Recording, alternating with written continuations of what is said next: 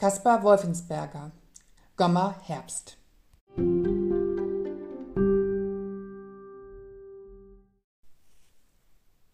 Wenn die Tage im Herbst besonders golden sind, aber doch wieder kürzer, empfiehlt es sich, mit geeigneter Lektüre dafür zu sorgen, das eine mit dem anderen zu verbinden und beides in vollen Zügen zu genießen.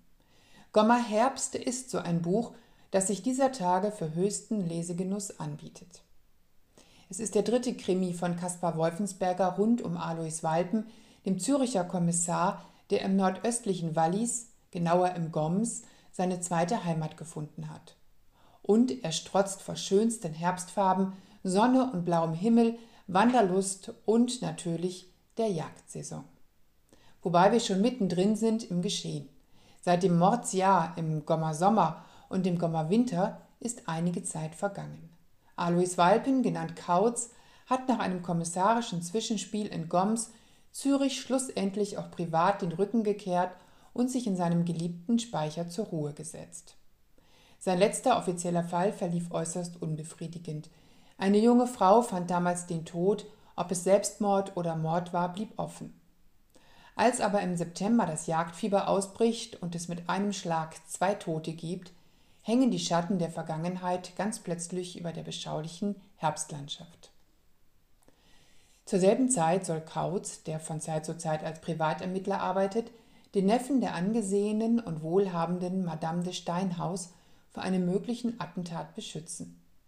Daneben spaltet der in die Wälder zurückgekehrte Wolf die Gommer Gemeinden in Pro und Contra.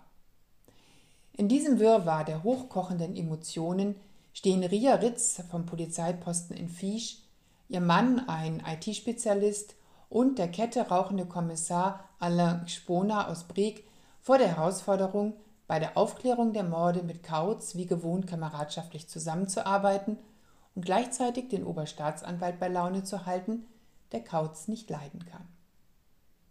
Dass das Ganze weder in ein betuliches Alpenlarifari noch in einen der vielen seichten Lokalkrimis mündet, ist ein großer Verdienst von Caspar Wolfensberger.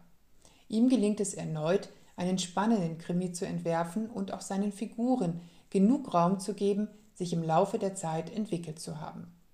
Hat man die ersten beiden Bände gelesen, freut man sich auf alte und älter gewordene Bekannte, Kennt man die ersten beiden Krimis nicht, findet man sich trotzdem bestens zurecht. Die gelungene Mischung aus äußerst plausibler Krimi-Erzählung gepaart mit sympathischer Personage und Lokalkolorit sowie einem nicht zu verachtenden Maß an Spannung ist ein seltener Glücksfall in der deutschsprachigen Kriminalliteratur. Kaspar Wolfensberger, Gommer Herbst. Kamper Verlag, Zürich 2021.